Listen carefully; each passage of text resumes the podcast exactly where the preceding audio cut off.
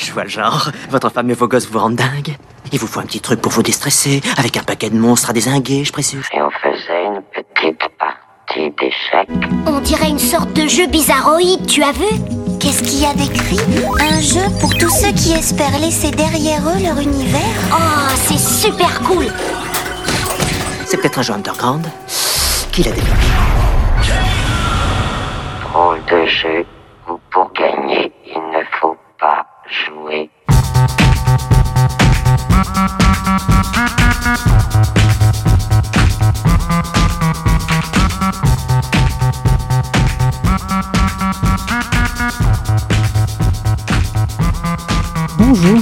bienvenue sur Ludologie. Ludologie, le podcast du jeu sous toutes ses formes. Ici c'est Célène et je suis avec Adrien. Bonjour. Et on est ici pour vous parler d'un sujet qui est la, la notion de série. On y revient un tout petit peu plus tard euh, en détail avec euh, Sophie euh, qu'on qu'on vous présentera par la même occasion. Mais d'abord, j'aimerais vous parler du fait qu'on a lancé une plateforme Tipeee pour Studio Dilettante, Studio Dilettante qui est donc l'association qui encadre euh, les activités de ludologie euh, et euh, d'autres petites surprises qu'on vous réserve, d'autres podcasts qui verront le jour grâce à cette association. Donc Studio Dilettante, le Tipeee c'est tipeee.com slash studio-dilettante et ben on sera toujours ravis euh, d'avoir un petit coup de pouce de votre part et on en profite au passage pour remercier les, les premiers tipeurs et les premières tipeuses. Oui, tout à fait. Donc n'hésitez pas pour euh, le prix d'un café, voire même euh, moins. Toute euh, aide compte. Et donc aujourd'hui, nous rencontrons Sophie Lorgeret qui, pour alors. Je, je sais pas par quoi commencer. Si je, ça y est maintenant, je, je sais. On va commencer déjà. Tu es, il faut savoir que tu es présidente euh, de l'association euh, Sautrequin, bah, une association qui est très très liée avec le sujet du jour, puisque alors je, je suis très transparent, je fais, je suis adhérent de cette association, et donc une association qui explore la culture sérielle.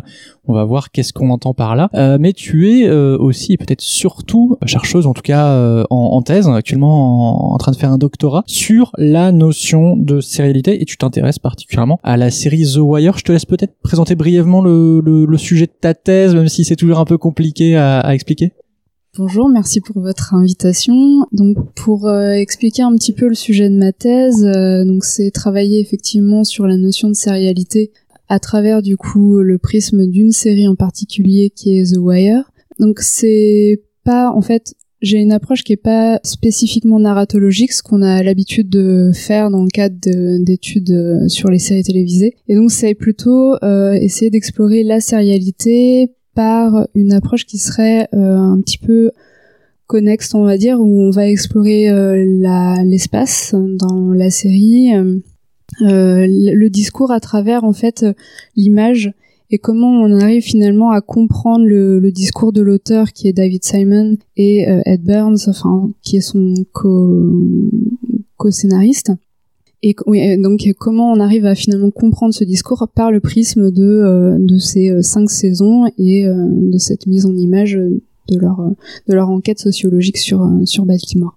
Donc c'est ça en fait le sujet de ma thèse. Donc ça fait cinq ans maintenant et voilà. J'en suis, suis toujours, toujours en train de découvrir de nouvelles choses et c'est un petit peu compliqué d'en faire la synthèse. Alors bon, c'est un classique des interviews, mais j'avoue que moi, en tant que, que personne intervieweuse, je suis un peu paumée devant la définition des termes. Qu'est-ce qu'on entend par série? Qu'est-ce qui est une série? Et finalement, qu'est-ce qui n'en est pas? Alors ça c'est une question qui est justement au cœur en fait de notre problématique. Euh, c'est pour ça que ce qui était intéressant c'est aussi la manière dont tu m'avais présenté euh, Célène le, le sujet. Sérialité c'était une notion galvaudée je crois qui m'a fait euh, un peu sourire. Enfin effectivement c'est une, une une notion qui est utilisée dans le vocabulaire courant donc on peut l'employer pour plein de choses différentes. Euh, donc c'est un mot qui est polysémique. euh, on va l'utiliser pour voilà dans différents contextes. Et en fait, le, le, le terme à la base, il vient euh, des mathématiques. Donc euh, toi, tu dois euh, connaître ça un petit peu. Et euh, donc ça désigne une opération hein, mathématique qui est d'étudier une, la somme d'une suite de termes. Donc moi, j'entrerai pas dans, dans, dans, ce, ce genre de choses. Hein, mais et voilà d'où ça vient. Et après, ça rentre dans le vocabulaire courant. Et dans le dictionnaire académique, euh, on va utiliser donc le, le terme série qui reprend finalement le, le, la définition euh, latine qui consiste à euh, nouer les choses ensemble. Euh, C'est-à-dire qu'on va, ça la série désigne une suite, euh, une rangée, un enchaînement d'objets. Donc en fait, la série finalement, c'est pour ça que ça désigne énormément de choses, c'est parce que on a un- une acception qui est très très large et qui va s'enrichir en fait au fur et à mesure des siècles. hein. Euh, la sérialité va être euh, utilisée dans des discours politiques, euh, enfin la pensée philosophique. on peut parler de celle de, plein de gens, de Proudhon, de de Deleuze. Enfin, on a plein de personnes qui vont utiliser ce terme-là et l'enrichir. Donc euh, la sérialité telle que nous on va la traiter dans le cadre de notamment de l'art, c'est peut-être euh, Umberto Eco qui va d'abord euh, la définir on va dire plus précisément euh, dans un texte qui s'appelle euh, répétition et innovation. Et le, le concept c'est finalement qualifier l'esthétique désignée comme postmoderne. En fait, c'est, euh, disons, Umberto Eco dans, dans, dans ce texte-là essaie de, de montrer euh, comment, comment, à l'arrivée de l'industrialisation euh, et de la culte, enfin de la reproduction mécanique des œuvres, on va rentrer si- si- d'une certaine manière dans une sérialisation des objets euh, culturels. Et donc, du coup, forcément, la série, elle va être un peu partout. On va donc euh, en fait, c'est depuis l'imprimerie, mais euh, on va sérier énormément d'œuvres, la photographie, on a la sérigraphie, on a euh, le cinéma aussi. Et puis euh, jusqu'à aujourd'hui avec l'informatique qui nous permet aussi de reproduire énormément d'œuvres. Donc c'est en ce sens je, qu'il y a effectivement cette, notion de sérialité qui entre dans, on va dire, le processus en fait de la création artistique qui consiste à reproduire euh, énormément. euh. J'ai une question pour préciser un peu la, la, la pensée que tu, tu explores. Là, on parle bien de série, donc de reproduction à l'identique, c'est bien ça? Donc euh, là, euh, dans, dans, dans ce cadre-là, la reproduction mécanique des œuvres, effectivement, c'est une reproduction identique ou en tout cas une copie de choses qui ont été euh, produites. Et puis, en fait, dans le cadre de certains formats, enfin dans, dans le cadre de certains médias plutôt, on va produire euh, des choses. Pas mal de la BD, on va avoir, on va dire, un, élément de base qui est la planche de BD, et puis on va décliner ce, ce format euh, par le processus de fidélisation qu'on a dans le cadre d'un journal, par exemple, et on va euh, reproduire en fait euh, euh, ces objets et fidéliser le public. Voilà, donc la série, effectivement, c'est euh, c'est- à la fois un processus de fidélisation, c'est aussi un processus de reproduction des œuvres et et puis euh, aussi donc ça c'est euh, autre chose mais c'est une esthétique une esthétique euh, qu'on qualifie de sérielle et qui est liée en fait plus à la narratologie où on va euh, feuilletonner euh, on va euh, reproduire un même euh, format de récit etc etc C'est amusant parce que quand tu as défini au début la, série en faisant référence aux mathématiques, évidemment, ça me parlait. Parce que mathématiquement, l'objet série, c'est une somme de suite. Et est-ce que finalement, c'est pas comme ça aussi qu'on peut approcher la notion de, série, même d'un point de vue artistique? C'est-à-dire que ce sont des œuvres qui racontent une histoire. Alors une histoire, c'est pas forcément via une narration, hein, ça, ça peut être euh, tout type d'histoire, tout type de façon de... Et qui, s- qui se suivent, alors pas forcément d'un point de vue temporel, Bah euh, si justement et c'est ça qui m'intéresse moi c'est bien cette question de l'opération euh, qui consiste à réunir une suite euh, et faire en faire la somme hein, d'une certaine manière. Et effectivement il y a y a ça qui est intéressant dans la pour moi dans la notion de sérialité et qui est euh, peut-être je trouve un petit peu moins exploré justement dans la spécificité des enfin de l'esthétique de certains médias. C'est qu'effectivement on va pas forcément aller euh, voir euh, qu'est-ce qui fait par exemple euh, la somme d'une série dans son dans sa spatialité par exemple. Comment est-ce que une narration se développe dans un cadre spatial et euh, finalement l'explore le le bouleverse le, le, le dépouille complètement. C'est-à-dire par exemple on peut prendre euh, je sais pas moi une série récente comme The Good Place. Euh, il s'agit de revenir en permanence de reboot en permanence cette cette, même es- ce même espace et de l'explorer de plusieurs fois enfin de, de manière complètement différente. Donc voilà c'est c'est c'est comme ça que j'aimerais euh, aborder euh, enfin moi le sujet dans le cadre de ma thèse. Pour ce qui est des des jeux vidéo c'est c'est aussi intéressant parce que on va aborder la notion de sérialité aussi souvent par le prisme de de la narration encore une fois. Et finalement ça explore pas enfin je pense suffisamment le, le euh, la spécificité du jeu vidéo euh, en tant que tel. Et pourtant il me semble que justement le jeu vidéo est extrêmement sériel que ce soit dans sa conception ou bien euh, dans nos pratiques ou bien dans dans le game design etc Alors oui, oui, bah à tel point que pour ma part, en tout cas, un de mes genres préférés, c'est le die and retry, euh, meurt et réessaye euh, jusqu'à jusqu'à y arriver. Euh, c'est assez intéressant, mais en fait, ce que tu ce que tu disais sur le explorer un espace, le décliner, le le dépouiller parfois, en fait, ça ça, ça me fait penser tout simplement à l'acte de jouer, tout simplement jouer plusieurs fois au même jeu. Alors, on a parlé du jeu vidéo. Mais c'est aussi le cas, par exemple, de quelqu'un qui joue aux échecs. Le, le, le joueur ou la joueuse ne sont pas les mêmes euh, sur leur première partie d'échecs que sur la 25 millième. Euh, c'est des choses qu'on retrouve dans d'autres formes de d'expression ou, ou c'est quelque chose, comment dire, de euh, de nouveau?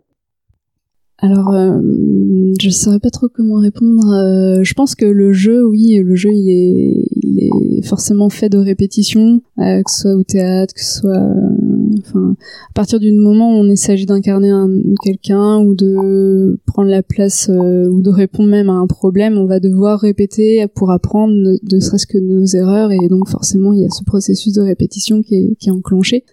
Euh, donc non, c'est pas nouveau. Je pense que c'est euh, c'est lié en fait à la manière dont on se construit euh, et dont on apprend. euh, voilà, on est des êtres mimétiques, donc euh, forcément qu'on on est obligé de répéter euh, les choses qu'on voit et donc. Donc dans ce sens-là, je pense pas que ce soit nouveau. Euh, je pense juste qu'on le produit et on le pense de manière différente en fonction de nos usages et des outils qu'on a à notre disposition. Euh, dans le cas du jeu vidéo, euh, donc ce qui est intéressant et ça c'est quelque chose que j'ai découvert en fait un petit peu après bah, la- une conférence du Stunfest que j'avais fait sur cette série, enfin sur la notion de sérialité et que j'abordais assez maladroitement euh, parce que je commençais vraiment à dépouiller ce, ce sujet-là et j'ai j'ai- en fait j'ai découvert un, un universitaire qui a travaillé justement sur sur cette notion sur cette notion qui s'appelle Shane Dunson et en fait lui travaille spécifiquement sur la sérialité digitale. Euh, donc lui explique euh, en fait qu'il y a donc différents types de sérialité. Encore une fois, donc ce qu'il appelle la sérialité liée au game design. hein. Donc ce qu'il appelle une, en fait une sérialité intraludique, c'est-à-dire le processus de répétition et de variation dans les jeux eux-mêmes. Donc avec les, la question des plateformes, on va répéter euh, enfin un même euh, les mêmes mécaniques euh, de les mêmes mécaniques de jeu et on va les recycler pour euh, pour euh, en faire euh, voilà un deuxième niveau, un troisième niveau, etc. Donc ça c'est ce qu'il appelle l'intraludique, enfin la sérialité intraludique. Et puis il y a aussi donc euh, ce qu'il appelle la sérialité interludique, c'est-à-dire par exemple, on va prendre Mario et on va décliner le personnage de Mario euh, un nombre incalculable de fois, et ça c'est une, une sérialisation qui est liée à la pratique en fait de la commercialisation, qui crée euh, voilà, on a un, jeu qui a bien marché et donc on va essayer de le décliner le plus de fois possible, voir comment ça marche et puis euh, potentiellement inventer de nouvelles mécaniques de jeu, mais avec cet élément, ce dénominateur commun qui va être Mario. Et puis il parle aussi de paraludique, sérial, enfin une sérialité paraludique, et là ce serait le processus en fait qu'on appelle transmédiatique, c'est-à-dire euh, que on va faire en sorte de déporter le sujet du jeu, donc euh, par exemple Mario, vers d'autres types de médias, euh, le média, euh, la bande dessinée, euh, et on va euh, ouvrir les lignes de la narration vers d'autres supports médiatiques. euh. Donc là, pour lui, c'est une sérialité qui va, qui se déporte en dehors du jeu finalement. Tu évoques le fait qu'il y a des sérialités qui sont euh, quelque part à but marketing. On appelle ça aussi des licences. Moi, ça, ça, ça m'amène à, à- à une anecdote sur laquelle j'a- j'aimerais bien savoir ce que ce que tu en penses et ce qu'on peut en dégager par rapport à ce que tu viens de dire. Je pense notamment à. Alors, c'est un exemple, mais c'est le cas pour euh, tout un tas d'autres euh, séries. Euh, Legend of Zelda, c'est une licence où euh, il y a toute une timeline, tout un tout plein de fans en fait qui ont fait tout un quelque part un, un arbre chronologique, une frise chronologique euh, des, des épisodes de Legend of Zelda en disant lui il vient avant le suivi parce que euh, il y a la mythologie qui fait référence à ça. Et en fait récemment, les fans ont demandé euh, parce qu'ils arrivent pas, ils arrivaient pas à situer le tout dernier Breath of the Wild. Ils ont demandé euh, ouais, mais du coup on le situe où? Parce qu'en fait, euh, c'est c'est comme comme Breath of the Wild fait référence à il y a mille ans il s'est passé ça, etc. Des trucs, des repères temporels qui sont vachement lointains. si on le situe, on ne peut le situer que dans un futur extrêmement lointain et du coup c'est très perturbant dans cette tentative de sérialité, de, de narration et en fait là le, le Nintendo a répondu ah mais comment ça vous, avez fait une frise chronologique? Nous ils ont rien à voir. Euh, nous c'est on fait référence à nos jeux entre eux mais c'est c'est pas il euh, y a y a pas de grande narration euh, après si ça vous abuse pourquoi pas? Alors est-ce que du coup on peut dire que c'est que qu'on a tendance à à mettre en place des sérialités dès qu'on veut les voir? Ou alors est-ce que c'est aussi la la tendance de l'humain à essayer de créer des narrations un petit peu partout? Alors pour le coup Zelda je connais pas très bien donc je vais avoir un peu euh, donc je, je vois pas exactement euh, comment ça, ça s'articule tout ça, mais, euh, je pense qu'effectivement sur la question de est-ce qu'on va voir des séries partout, il y a, y a des chances, oui. Euh, quand on veut relier les choses entre elles, on va essayer de voir donc comment réarticuler, réagencer et créer des liens en fait entre les choses. Concernant ce que tu dis, c'est-à-dire le fait que on va faire par exemple Nintendo dit oui on fait référence à notre jeu etc euh, ça ce que je trouve intéressant, c'est qu'il y a une forme de, d'autres types de sérialité d'une certaine manière, et donc c'est là où je rejoins en fait euh, la question, c'est que oui, euh, on peut imaginer que c'est une forme de sérialité de créer des liens de, de jeu entre eux. Par exemple, moi j'ai un autre exemple en tête, c'est celui de, de dans World of Warcraft, on a intégré un système de jeu qui ressemble énormément à celui de Pokémon. Est-ce que est-ce qu'on n'est pas dans la méta-référence de Pokémon et d'un système de jeu euh, qui est euh, une, qui forme une série si tu veux un, genre enfin qui est euh, celui où on va faire du tour par tour et, et, se battre contre des, des personnages enfin voilà des, des, petits enfin on va attraper les Pokémon hein, grosso modo. Et, et donc voilà est-ce que c'est pas une forme de série? Euh, si, je pense que c'est un, genre, mais euh, effectivement, la, la, série, faut l'envisager comme supra-catégorie d'une certaine manière, et en fait, on en crée euh, de différentes formes. donc, il y a la série qui peut être peut-être plus auteur, autoriale, enfin, auctoriale, hein, la série qui va être plus de l'ordre de la licence, comme tu disais, où c'est clairement la la figure de, la voilà du producteur qui va prendre euh, le dessus. Euh, donc ça c'est tout le système de franchise, que ce soit euh, les Marvel par exemple ou je sais pas bah, Blizzard justement où la figure de l'auteur est complètement effacée, on sait pas qui est l'auteur, on peut pas en désigner un si ce n'est le producteur. Et, effectivement on peut voir dans la dans les mécaniques de jeu des formes de séries. Série Doom, euh, par exemple, euh, euh, il y a des Doom-like, il y a des ce genre de choses. Tu, parles de, de mécanique et le, cas du Doom-like est assez intéressant parce que là, dans les dix dernières années, il y a comment dire, il y a moi je dirais, une série de jeux, mais c'est plus une typologie de jeux. C'est ce, ce sont les jeux Telltale. Donc les jeux Telltale, pour ceux qui ne, qui ne connaissent pas, c'est souvent des jeux. alors ça, ça a commencé vraiment à exploser avec la série Walking Dead où euh, donc on joue une personne dans un monde où il y a des zombies euh, et on est face à des dilemmes moraux euh, voilà est-ce que je sauve bidule mais il a une jambe en moins ou est-ce que je sauve bidule et elle elle est super forte elle peut vachement nous aider en cas d'apocalypse et donc on est face à des choix moraux et ça cette formule là ils l'ont décliné donc de, de ni plus ni moins de, de, de jeux à dilemmes moraux. Ils l'ont décliné sur tout un tas de licences qui vont de Batman à Game of Thrones. Mais du coup, est-ce que les jeux tel tel, ce sont des séries Pourquoi ça en est ou pourquoi pourquoi ça ne le serait pas? Alors euh, justement c'est ça qui euh, que je trouve intéressant et que tu soulèves aussi par le biais de la série Telltale c'est que euh, je pense effectivement que c'est des séries dans leur mécanique de jeu. Mais voilà faut en fait faut distinguer deux choses c'est la, la la sérialité qui sera narrative et là, on peut par exemple lier euh, la sérialité, enfin, dans euh, production, on va dire, de d'archétypes de, d'histoire, et la sérialité liée finalement aux mécaniques euh, du support de jeu. Enfin, par exemple, là, en l'occurrence, tu décris la, mécanique des choix moraux. Oui, je pense qu'effectivement, Telltale, c'est un cas de série de jeux qui vont décliner effectivement des, des mécaniques similaires.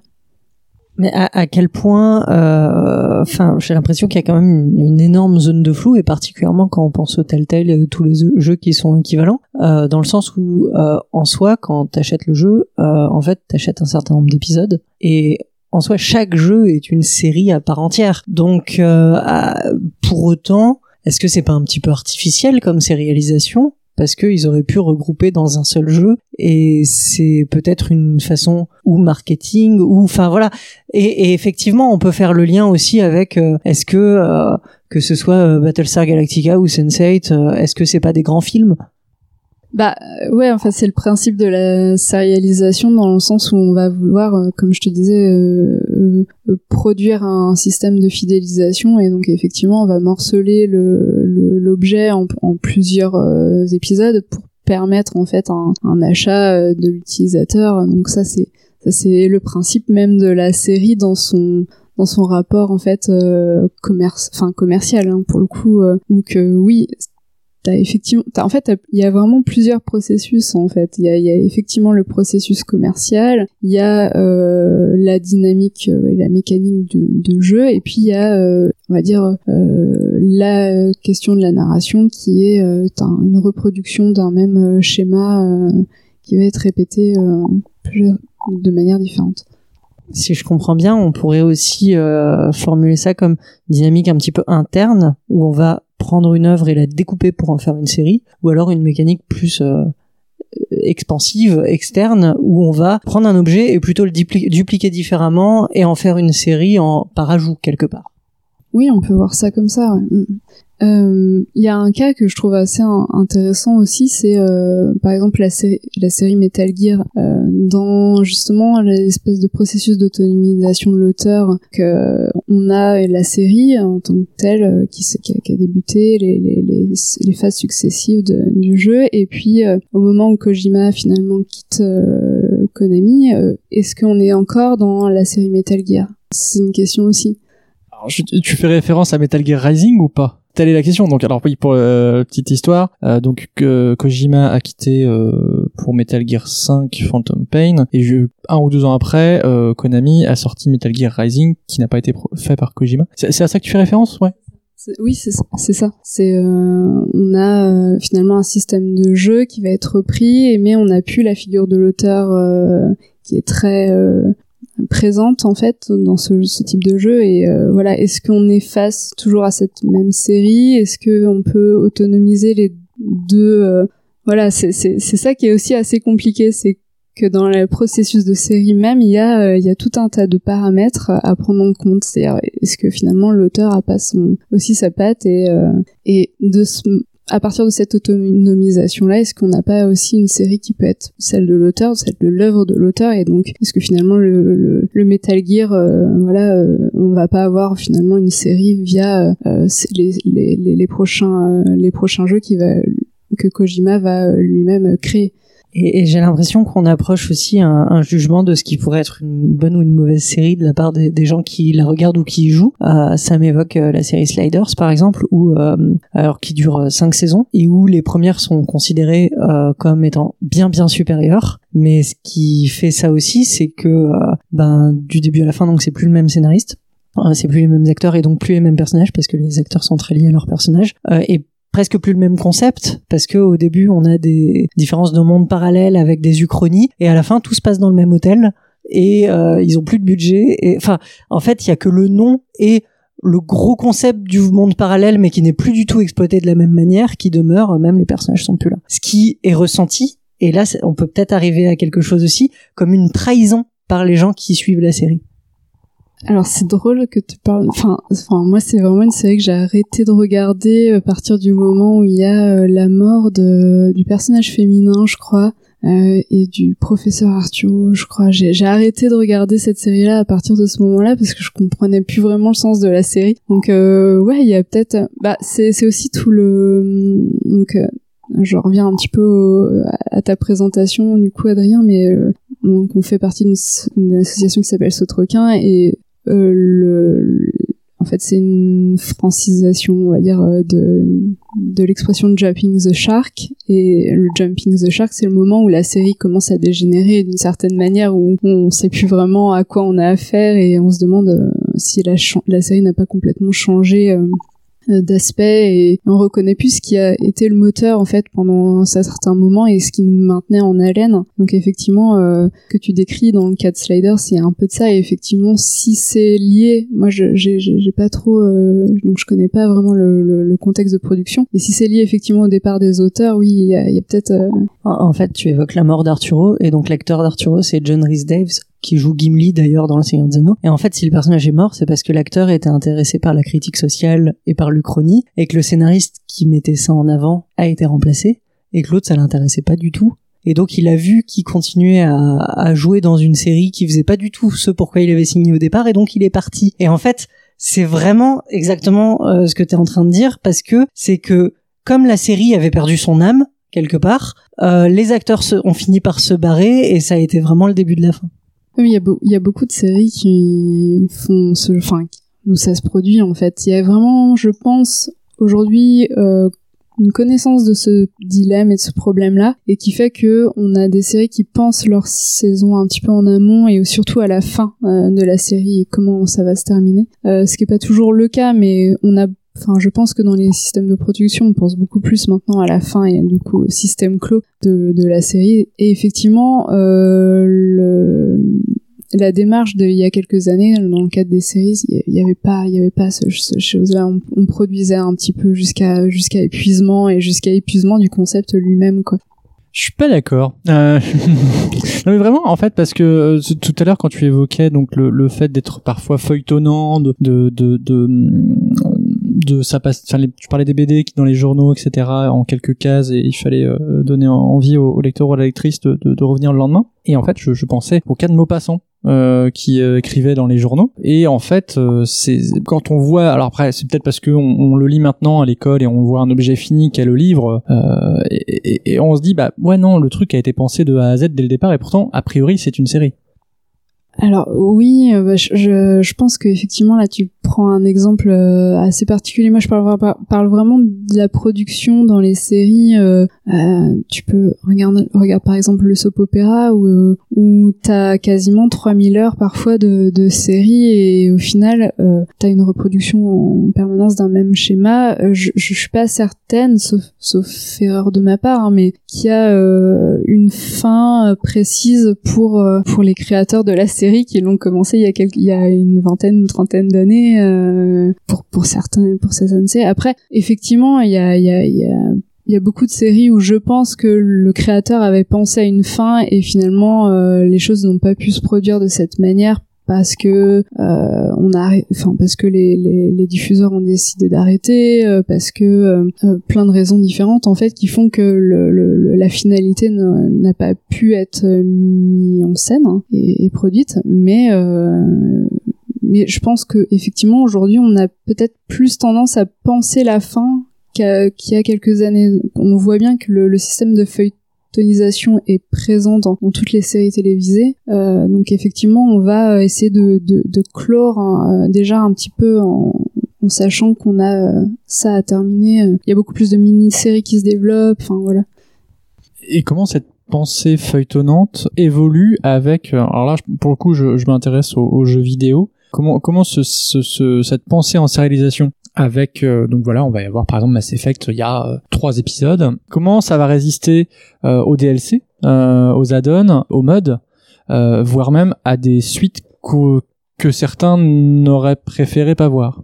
Je pense par exemple à, à, Mass Effect Andromeda pour ne pas le citer. Mais enfin ouais toi qui connais bien cette série là c'est pour ça que je te pose la question hein en comment comment la série résiste euh, aux, voilà aux différents types de c'est une bonne question euh, là encore je pense que c'est vraiment la, la, pour le coup on va parler de la sérialité euh, qui résonne avec l'histoire. C'est-à-dire que là dans le cas de Mass Effect si je pense que les personnes ont envie de clore euh, la série en trois parties c'est parce que effectivement on a trois enfin on a une histoire qui se tient en trois parties mais euh, effectivement on a cette suite d'Andromeda, euh, j'ai pas terminé pour le coup, mais euh, mais qui euh, qui développe un autre arc narratif qui qui a des potentialités assez intéressantes.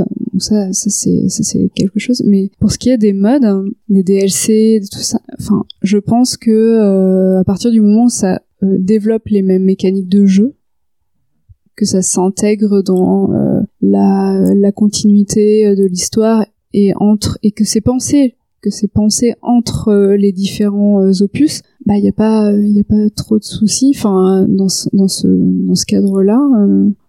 Est-ce que c'est pas euh, spécifiquement pour ça d'ailleurs qu'on va avoir euh, tendance à entendre énormément de critiques par rapport à la fin de Mass Effect 3, par rapport à euh, là où, par exemple, il semblerait, on n'entend jamais de critiques sur euh, la fin de euh, Zelda Breath of the Wild ou sur euh, la fin de du dernier. Enfin, ce sont des objets sériels finalement qui ne se suivent pas par la narration et donc l'attente sur le, le scénario est moindre. Là où Mass Effect, effectivement, le système de jeu change entre les épisodes.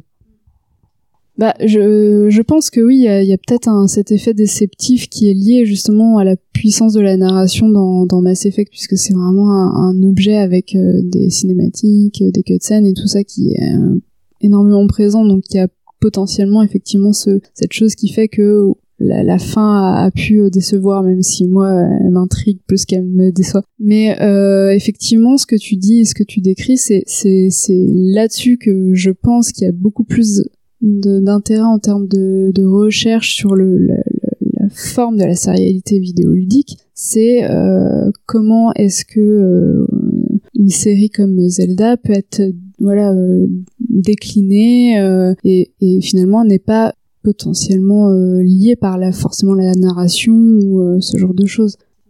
Je vais prendre un autre cas de, de, de série et en même temps on sait pas trop. Enfin, si, enfin les gens qui cherchent, ils trouveront une, un lien. C'est le, le monde de Blizzard.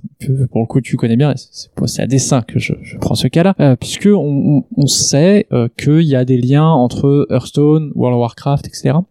Comment ça Alors, j'aimerais justement avoir ton regard de, de chercheuse euh, sur comment se déploie la sérialité sur cet univers qui est, ma foi, un peu immense, euh, que ce soit World of Warcraft Hearthstone, je connais moins, mais euh, le cas de, enfin le cas de Warcraft, il est assez intéressant. Moi, je connais pas les premiers jeux. Euh, je suis, en fait, je me suis, euh, je suis entrée dans l'univers du jeu vidéo avec euh, avec World of Warcraft, hein, le, MMO. et ce que je trouve intéressant justement dans, dans ce, ce jeu, c'est c'est la manière dont successivement on a des extensions qui qui vont chaque fois modifier le jeu, modifier le regard que le joueur peut porter sur le jeu, euh, modifier son son rapport au jeu aussi. Euh, euh, concrètement, je pense que quand on prend World of Warcraft Vanilla, c'est pas du tout le même intensité dans, dans, dans, le jeu, enfin dans la découverte du jeu que successivement Burning Crusade ou Wars of, the Lich King, etc., etc. Et euh, jusqu'à aujourd'hui, en fait, où on a des, des, des, une extension qui a plus vraiment grand chose à voir avec le jeu de, base. Et ça, c'est ce qui est intéressant justement, c'est de voir euh, l'intérêt que peut susciter un WoW classique quand justement on est euh, à la euh, septième extension ou je sais plus exactement combien mais de, de WoW et, et voir l'intérêt qui est porté sur ce sur ce jeu. Et donc ce que je trouve intéressant c'est comment l'idée enfin l'identité du jeu et justement les mécaniques de jeu qui ont évolué au fur et à mesure constitue en soi une série, mais avec euh, une variation et des modifications, des déclinaisons qui se sont, euh, enfin, qui ont été successives euh, au fil de ces 14 dernières années, quoi. Et, et ce qui est en plus, enfin là où le, le, le, cas de Bizarre est intéressant, c'est c'est que ils sont vraiment eux dans le processus de sérialisation, on va dire assez tentaculaire, avec donc une l'importance en fait de développer les arcs narratifs sur toutes les type de support avec. Donc tu, parlais d'Hearthstone mais il y a les romans il y a les BD il y a euh, il y a maintenant euh, le, le, la promotion à travers les génériques euh, qui euh, crée en fait des liens dans enfin des liens narratifs hein, qui qui appellent le spectateur enfin le, le, en fait c'est ouais ah, j'allais dire le spectateur mais c'est c'est vraiment presque ça c'est on est spectateur du lore de, de Warcraft maintenant plus que presque plus que joueur finalement. Moi je sais que je suis retenu par WoW par l'histoire plus que le jeu. Donc ça c'est un truc que je trouve assez assez intéressant et presque paradoxal d'une certaine manière. parce que en fait là j'ai une question mais qui me semble presque plus évidente pour les autres objets sériels que pour le jeu vidéo, euh, pour les autres formes d'expression artistique. Mais je pense que ça peut aussi être intéressant de l'explorer euh, dans le jeu vidéo et dans le jeu en général. Euh, c'est à quel point justement l'impact du public et des joueurs etc peut venir s'intégrer dans la, la, notion de série G. J'ai euh, deux, euh, deux exemples à, pour, pour illustrer un peu cette question. Il y a euh, la, la, licence La légende des cinq anneaux, L5R, c'est un jeu de rôle où en fait le principe c'est qu'ils avaient leur jeu de rôle et ils avaient aussi une gamme de jeux de cartes à collectionner à côté. Et en fait, à chaque nouvelle édition de leur jeu de rôle, le lore avait avancé selon les résultats des tournois de jeux de cartes. Sauf qu'en fait, il y a eu, au bout d'un moment, ils se sont retrouvés avec un gros problème qui est que les, les joueurs du jeu de rôle euh, refusaient en bloc les évolutions du BG en disant c'est n'importe quoi. Et il y avait il une rupture du contrat par rapport à la diégèse quelque part euh, parce que en fait le les les, les MJ les joueurs euh, joueuses de du, du jeu de du jeu de rôle finalement avaient développé un, un, univers et un imaginaire qui ne collait plus avec euh, les évolutions qu'il pouvait y avoir dans le jeu de cartes qui est censé être équilibré. Donc voilà, c'est c'est il y a y a cet aspect là où là clairement c'était une volonté aussi marketing hein, de faire s'impliquer les gens pour faire avancer le scénario et ça a été globalement un échec parce qu'ils ont arrêté de le faire. Il euh, y, a, y, a, un autre exemple que je pourrais donner, c'est celui ben, globalement qu'on pourrait résumer à la fanfiction. Euh, c'est euh, ah ben, demain j'écris une fanfiction Harry Potter, est-ce que euh, on peut considérer que c'est canon ou pas? Mais on peut l'étendre aux jeux vidéo. Euh, si demain je fais, et il y en a qui le font, une suite à Pokémon, on va m'en empêcher avec une armée d'avocats euh, et c'est ce qui s'est passé aussi plein de fois. Mais euh, à quel point cette suite n'était pas légitime? Bah justement, euh, je, vous parlais d'un, d'une personne qui a travaillé sur la sérialité digitale, Shane Denson, Shane Denson, et il parle un peu de, de ce genre de choses, c'est-à-dire de actuellement, grâce euh, nos moyens aussi techniques de, de pouvoir travailler en communauté par l'intermédiaire de, des, outils numériques, on peut euh, aussi collaborer d'une certaine manière au jeu qui est en train de se faire ou bien au, jeu euh, et, créer des modifications, des suites, etc. Et du coup, lui, il parle d'un processus de collectivisation, donc euh, et qui est une forme de sérialité aussi. Et il, il utilise l'exemple des modes des modes dans les jeux vidéo et comment les, utilisateurs vont créer des séries de jeux à partir de la base. Par exemple, là il prend le cas de Super Mario et comment on va décliner finalement Super Mario à travers différents modes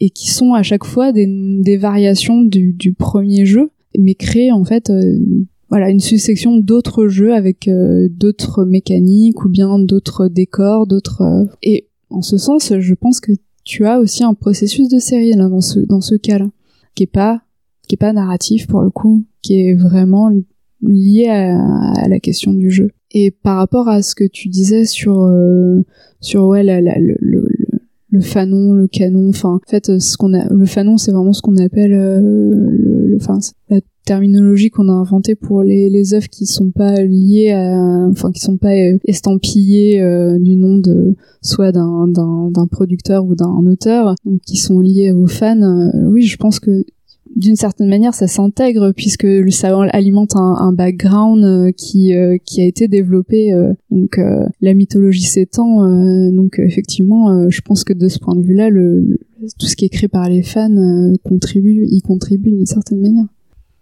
je dirais même contribuer aussi euh, dans la dans la vie des gens quand on voit le succès de, de Fifty Shades of Grey qui est quand même une fanfiction de Twilight ça c'est quand même euh, assez euh, assez étonnant comme justement comme effet de bord de, de la série je sais plus ce que je voulais dire, mais je vais le retrouver. C'est pas grave. Euh, professionnalisme total. Si, si, si. euh, effectivement, le, le, le, le cas de la prise en compte est intéressant. Et alors pour moi, euh, le l'impact de la fiction, c'est Star Wars. Et là, euh, que ce soit euh, dans euh, le, la partie cinématographique, on voit là dans les derniers épisodes qu'il y a une prise en compte ou non de certains apports de l'univers étendu et enfin qui viennent de fanfiction et aussi bah c'est assez rare en fait les jeux Star Wars. Euh, et en fait je me suis demandé est-ce que c'est possible d'imaginer maintenant euh, un jeu Star Wars euh, genre en multijoueur en game as a service comme ça se fait sachant que bah je pense pas que Disney voudra que y ait euh, 40 débiles qui commencent à faire n'importe quoi dessiner des bits euh, dans l'univers de Star Wars Mais ça existe déjà, Adrien. Oui. C'est Star Wars The Old Republic? No- notez que c'était pas sous Disney Non, c'était pas sous Disney, ouais. mais euh, bah après tu veux c'est un, un- Star Wars c'est un cas euh, particulier parce qu'effectivement c'est un film qui est devenu une franchise qui est devenu euh, enfin voilà c'est- George Lucas George Lucas a, a presque promulgué finalement euh, ce, ce- ce- là où on en est aujourd'hui c'est-à-dire euh, une marchandisation d'un d'un objet culturel qui, était cinématographique et qui est devenu euh, ce qu'il est aujourd'hui, c'est-à-dire euh, à la fois des romans, euh, des jeux, des, figurines, des BD, etc. Donc, que est-ce que le rachat de, Star Wars va signer une fin à l'univers étendu Je ne pense pas. Je pense que les gens vont continuer à travailler sur sur cet univers qu'ils aiment et peu importe si Disney l'a racheté. En fait, pour préciser un petit peu ce que je disais tout à l'heure par rapport aux, communautés de jeux de cartes et de jeux de rôle, finalement, euh, dans les deux cas, on avait la création d'une diégèse euh, et un entretien d'une diégèse par les fans, et les deux sont entrés en collision. Moi, je trouve ça vachement intéressant quelque part. Bah, je connais pas ce cas, mais effectivement, c'est intéressant de voir euh, la, confrontation d'une certaine manière entre la mécanique de jeu et la narration d'une certaine. Et c'est pour ça aussi que je pense qu'il y a un, vraiment un, un sujet intéressant dans le jeu vidéo sur cette notion de sérialité, puisque justement dans, dans le cadre de ce que tu décris, on voit bien qu'il y a deux, deux dynamiques qui sont assez euh, différentes euh, et qui peuvent être euh, étudiées de manière aussi très différente. Donc je pense que la sérialité vidéoludique a une spécificité euh, à part entière et qu'on peut euh, qui peut mettre en, en évidence un certain nombre de enfin toutes les dimensions esthétiques du jeu vidéo en tant que tel sans sans parler forcément de la narration. Alors euh, la narration elle, elle peut être euh, présente et euh, participer de, cette esthétique, mais on peut aussi analyser et la mettre un petit peu de, côté et, utiliser vraiment la sérialité comme porte d'entrée pour, pour analyser cette, cette esthétique. Je- non, mais c'est intéressant ce que tu dis parce que donc là tu tu, tu nous confirmes euh, que le- la sérialité peut se faire en dehors de de, de, de la narration. Et du coup par le gameplay, par les mécaniques de jeu, par les boucles de de d'action qu'on- que va réaliser euh, le joueur ou la joueuse. Et ça me fait penser euh, aux séries de sport en fait. C'est euh, tous les ans on a un nouveau FIFA, un nouveau PES qui arrive. Euh, on a aussi un nouveau Call of Duty euh, ou un nouveau Battlefield ou Battle truc. Euh, aucun, à ma, à ma connaissance, aucun n'est lié dans euh, le dans sa dans leur narration. Dire bon, euh, si vous avez loupé PES 10 2017, c'est pas grave, vous pourrez suivre l'histoire. 22 types qui courent après un ballon, ça va. C'est plutôt au niveau narration, c'est plutôt simple. Mais on assiste chaque année à de vraies mises à jour, à de vraies variations de, de gameplay. Euh, en fait, est-ce que les jeux de sport, c'est pas les, les, les séries ultimes en fait? C'est c'est une très bonne question. c'est euh, c'est voilà, tu as trouvé, je pense. ça doit être ça. Mais pour, pour le coup, j'y connais rien dans dans ces jeux-là, donc euh, je pourrais pas te développer, mais je- oui, je pense qu'il y a quelque chose euh, à étudier dans ce principe qui est euh, comment comment on fait tenir et comment on commercialise un jeu comme FIFA, euh, je sais pas combien de fois en fait, euh, sachant que on l'actualise tous les ans et comment comment sont actualisés ces jeux-là, comment comment on fait pour que une personne retourne acheter le jeu. Il y a, aussi le fait de l'actualiser avec les personnages, etc. Enfin, donc ça, va être les, footballeurs connus qui vont être remplacés. Enfin, je- ça. Semble. Effectivement, donc les, les joueurs euh, donc sont, sont mis à jour, enfin les équipes sont mis à jour selon le, le, le staff de, de l'année euh, en cours. Toutefois, il y a quand même des modifications dans le gameplay. Euh, voilà, on fait une passe, faut appuyer plus ou moins longtemps pour faire une bonne passe. pour faire un corner, il faut faire comme ça, alors qu'avant c'était comme ça. et en fait alors là, on parle de foot et c'est, ça parle pas beaucoup, mais euh, je, je, je, pense à, une série que j'aime beaucoup. Euh, c'est la série des skates. Je, voilà, d'adolescence, j'aimais beaucoup les jeux de skate, euh, ce qui m'a coûté des dents. Et, euh, et du coup, dans skate, on reproduit le mouvement des pieds du skater avec les sticks analogiques de la manette. Et en fait, ils ont, je, enfin, je trouve ça complètement fou qu'ils aient réussi à faire trois épisodes de ce truc-là, quoi. Et euh, c'est pour ça que je, je pense aux séries de sport comme comme variation un peu euh, un peu ultime quoi de, de, de la série parce que c'est ouais là on on, on, produit de la sérialité dans le, le mouvement, dans l'interaction machine. Et je trouve que c'est vraiment ce qui, ce qui a l'air de faire le l'essence même du jeu, enfin de de la sérialité du jeu. Enfin, c'est comme ça que je le, je le conçois. Ouais, non, mais je pense qu'il y a vraiment ce genre de choses à étudier pour le coup. Euh, comment comment est-ce qu'on euh, crée une évolution euh, au sein de ce type de série euh, et comment on adapte le jeu en permanence et comment on, le réactualise. donc je pense que oui, il y a, y, a, y a, quelque chose à étudier là-dessus et, et ça me semble ça me semble hyper passionnant.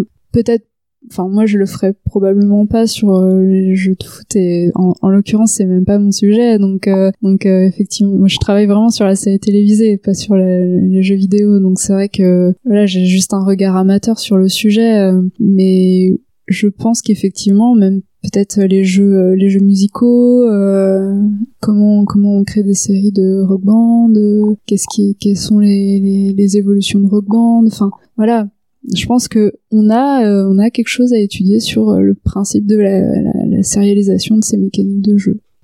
Il y a des, des critiques récurrentes qui sont faites par rapport aux séries, euh, par rapport à, j'ai l'impression, l'objet sériel en lui-même, dans le sens où euh, beaucoup lui reprocheraient d'être une impasse à la créativité et d'être euh, une euh, une façon quelque part à peu de frais euh, de produire un contenu nouveau. on a vu des gens critiquer par exemple des licences comme, Mario ou Zelda, mais aussi comme les jeux de foot, etc. En disant oui bon c'est bien, ils font un nouvel habillage, ils mettent un nouveau numéro derrière et puis ça fait un nouveau jeu. Est-ce que qu'est-ce que tu aurais à dire de ces critiques là en fait? Oh bah, je pense qu'elles peuvent être complètement fondées en soi. je vois en fait, c'est fondé, oui et non. Disons que je pense qu'il y a quand une mécanique de jeu marche très très bien, ou même une histoire qui fonctionne bien, encore plus avec la mécanique de jeu, le, jeu va s'imposer et probablement va créer des, des jeux qui vont leur, enfin qui vont ressembler à ce, ce jeu premier. Donc euh, là, je pense par exemple à WoW. WoW, c'est un tueur de MMO concrètement. Euh, il a fait par la suite, il a fait que des WoW-like euh, quasiment, donc c'est vrai que euh, là-dessus, euh, on a que des séries de ce, une déclinaison de ce jeu-là.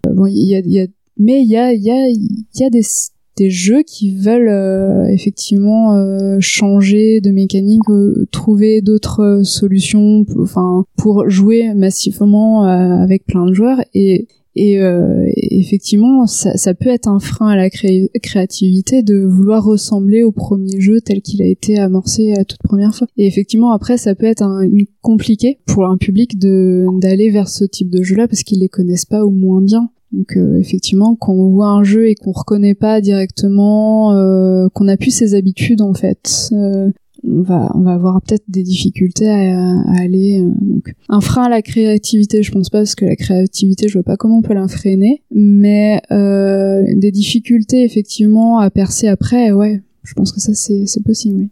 Euh, moi pour coup je, je pense qu'il y a c'est ma, ma, vision des choses hein, voilà ça, ça vaut ce que ça vaut. Je pense qu'effectivement il y a quand même des créateurs et des créatrices qui sont bloqués un peu dans, dans leur œuvre, ne serait-ce que pour manger. Hein. J'ai parlé des Call of Duty et des, des, des FIFA. Je, je, plains vraiment les gens qui en sont au dixième ou au quinzième, quoi. Euh, alors je crois, je crois que pour les Call of Duty, c'est trois, trois studios qui se relaient. Donc euh, du coup, ils en font un tous les trois ans. Donc voilà. Après FIFA, je sais pas. Euh, mais c'est ça. Du coup, ce qui m'amène à, à quand est-ce qu'il faut terminer? Quand est-ce que là c'est bon quoi t'as, t'as, à force de le passer à la photocopieuse on voit plus ce qui a marqué dessus euh, c'est bon selon toi quand, quand est-ce qu'il faut savoir s'arrêter?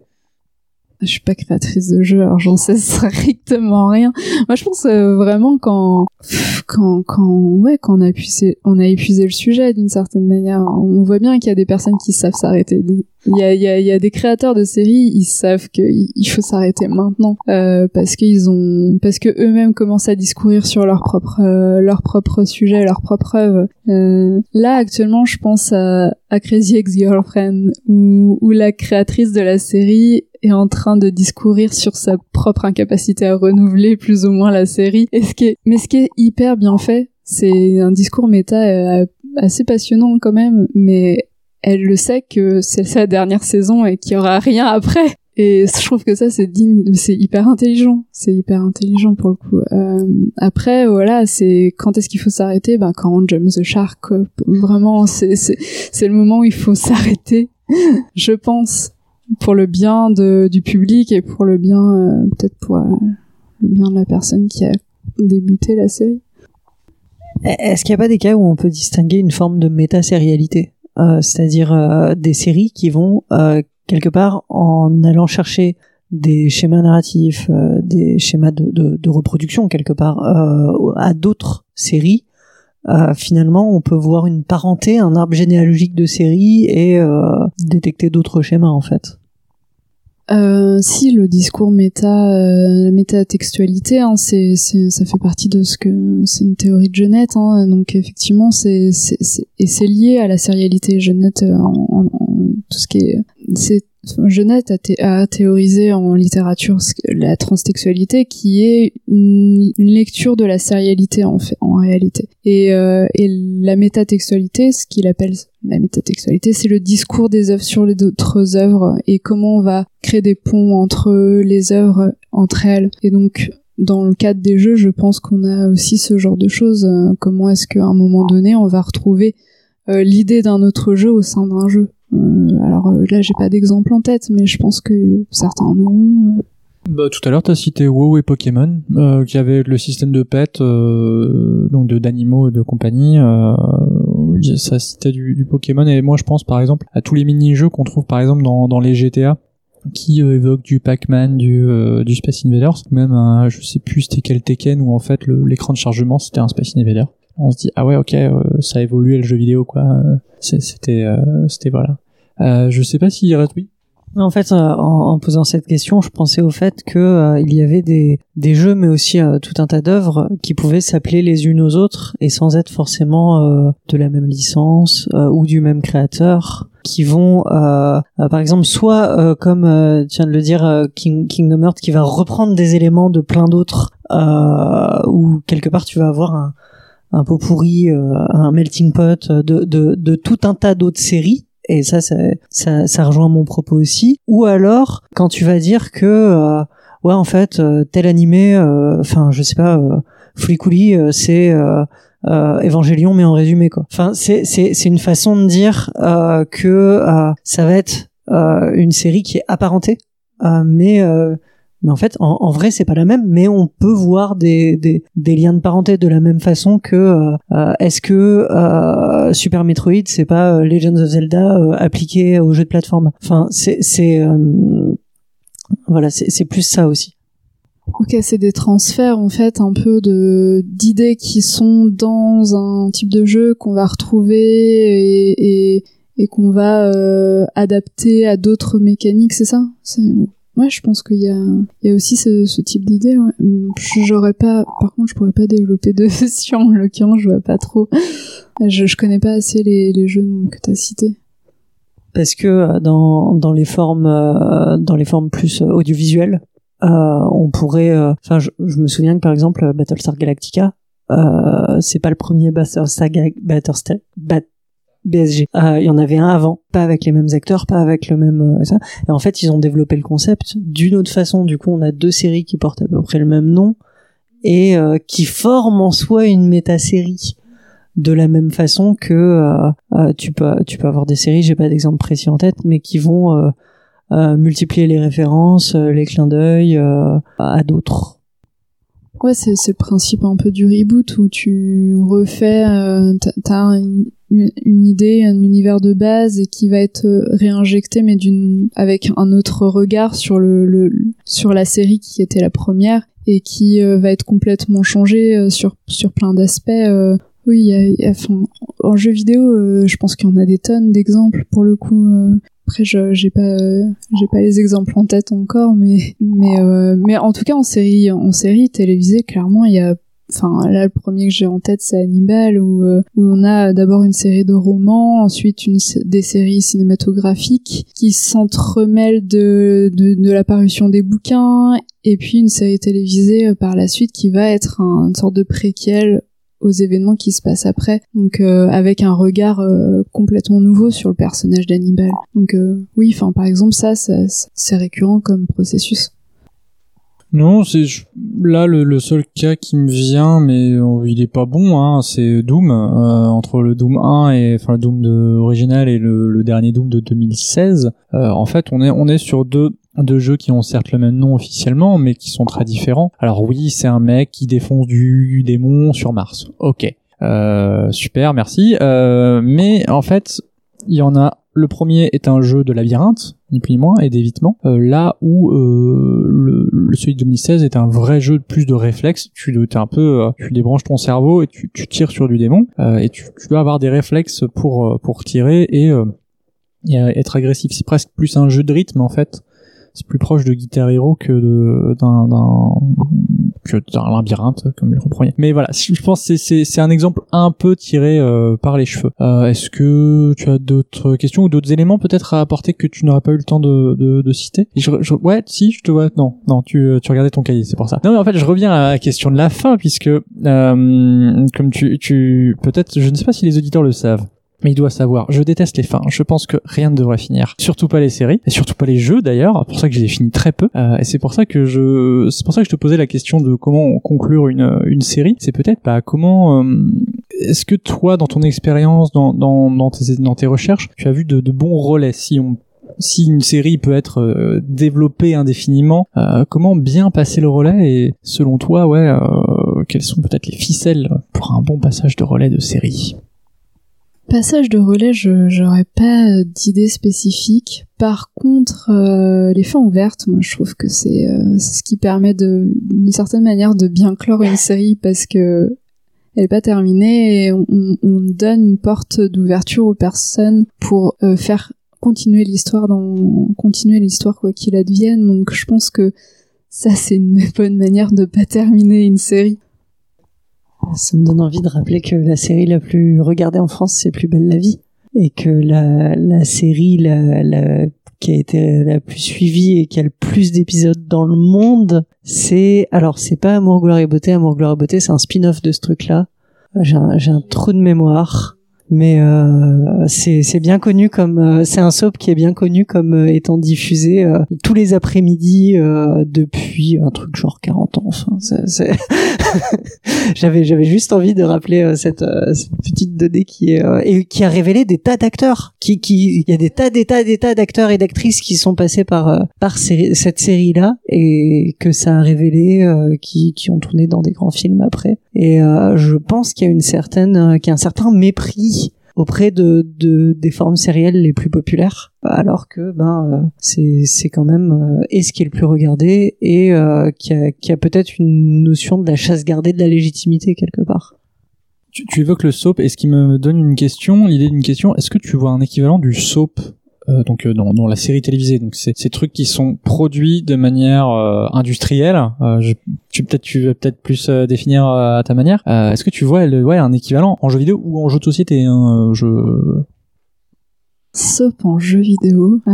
Bah, le soap, c'est un- une série qui va être produite quasi quotidiennement et dont le, le, temps est étiré de manière assez indéfi- enfin, exponent enfin le temps est rallongé donc euh, une semaine pour euh, les personnages ça peut être une année pour nous d'une certaine manière enfin j'exagère mais c'est un peu ça et il va y avoir plein de rebondissements dans le soap euh, donc dans le jeu vidéo je, vous avez pas d'idée.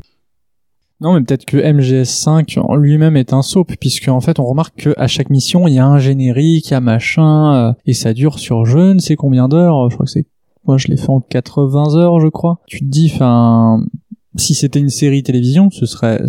Si le soap c'est le MMO, le MMORPG en fait. Enfin, c'est le jeu ou, Fortnite ou les jeux auxquels on se connecte un peu le soir ou bien euh, ou alors qu'on joue des heures et des heures durant euh, euh, tous les jours et qui est invariant d'une certaine manière. On retourne toujours à la même chose. Euh, c'est ça. C'est il y a, y a quelque chose de très réconfortant dans WoW. C'est on sait ce qu'on va retrouver, on sait ce qu'on va on va répéter un nombre incalculable de fois les mêmes actions et et, et pour des choses qui ne changent pas. C'est-à-dire on va récupérer des items, on va on va on va faire évoluer notre stuff et puis tout va recommencer. On va refaire évoluer notre stuff aux, aux prochaines saisons, etc. Donc est-ce que c'est pas ça en fait le soap? Je sais pas. Enfin peut-être. J'ai retrouvé le nom euh, du, du fameux soap, c'était Les Feux de l'amour. Les, Feux de l'amour, c'est effectivement la, série euh, que, qui, a, qui a le plus de succès, genre euh, par, enfin, partout et depuis des dizaines d'années, quoi. Et euh, bah, je pense que euh, on attend un petit peu. euh, Enfin, peut-être que le feu de l'amour, du coup, d'après ce que tu dis, c'est c'est World of Warcraft, peut-être? Ou ah, Candy Crush pourrait être aussi euh, le, le soap du jeu vidéo.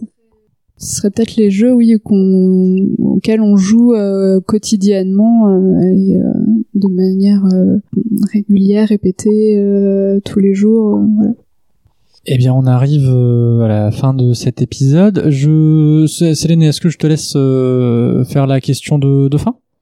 Oui, parce que traditionnellement, dans tous les épisodes de ludologie d'une même saison, on pose la même question à toutes et tous nos invités. Ludologie est une série euh, qui répond à ses propres codes, euh, à ses cliffhangers, à ses épisodes de Noël, à ses épisodes de fin de saison. Donc on, est une belle série aussi. Euh, et on remercie d'ailleurs encore une fois tous nos éditeurs et toutes nos éditrices de, nous suivre. Donc cette fameuse saison de, de fin d'épisode, est-ce que tu peux nous parler de ta première expérience de jeu? Alors là, il y a de, de, de jeu en général, pas forcément de jeux vidéo, de ta première expérience. euh, alors, première expérience mémorable, si tu veux. Hein, Je pense que j'ai une expérience de jeu, euh, ouais, qui me restera à peu près toute ma vie dans, en tête. C'est la première fois qu'on a eu un ordinateur euh, chez moi, donc euh, on a eu un Macintosh et les Macintosh, il n'y avait pas énormément de jeux disponibles à l'époque sur ce. Voilà, je pense que c'est toujours à peu près la même chose d'ailleurs. Et, et on avait eu un. Donc mon père avait acheté Titanic. Et du coup, on a essayé de jouer, euh, c'était un point and click, et on a essayé de jouer à Titanic et on n'est jamais sorti de la première salle. On n'a pas trouvé de solution, mais jamais. Donc je pense que ça, c'est ma première expérience de jeu qui était assez déceptive. Euh, et après, on a pu jouer aux Sims, donc ça c'était vachement mieux. Voilà. Ça, je pense que c'est la première vraiment réelle expérience de jeu. Si on avait. Ouais, si, il y a eu la PlayStation 1, mais... Bien, merci beaucoup Sophie Lorgeret, donc euh, doctorante en cinéma ou euh, je... études cinématographiques. Pardon, je voudrais pas écorcher. euh, voilà, mais ce cinéma, les gens comprendront. Voilà, c'est- des images qui bougent à l'écran. Euh... J'exagère. Donc, euh, doctorante en études cinématographiques et présidente de l'association Sautrequin. En tant que membre, je ne peux que vous inviter à aller consulter le site euh, internet de l'association.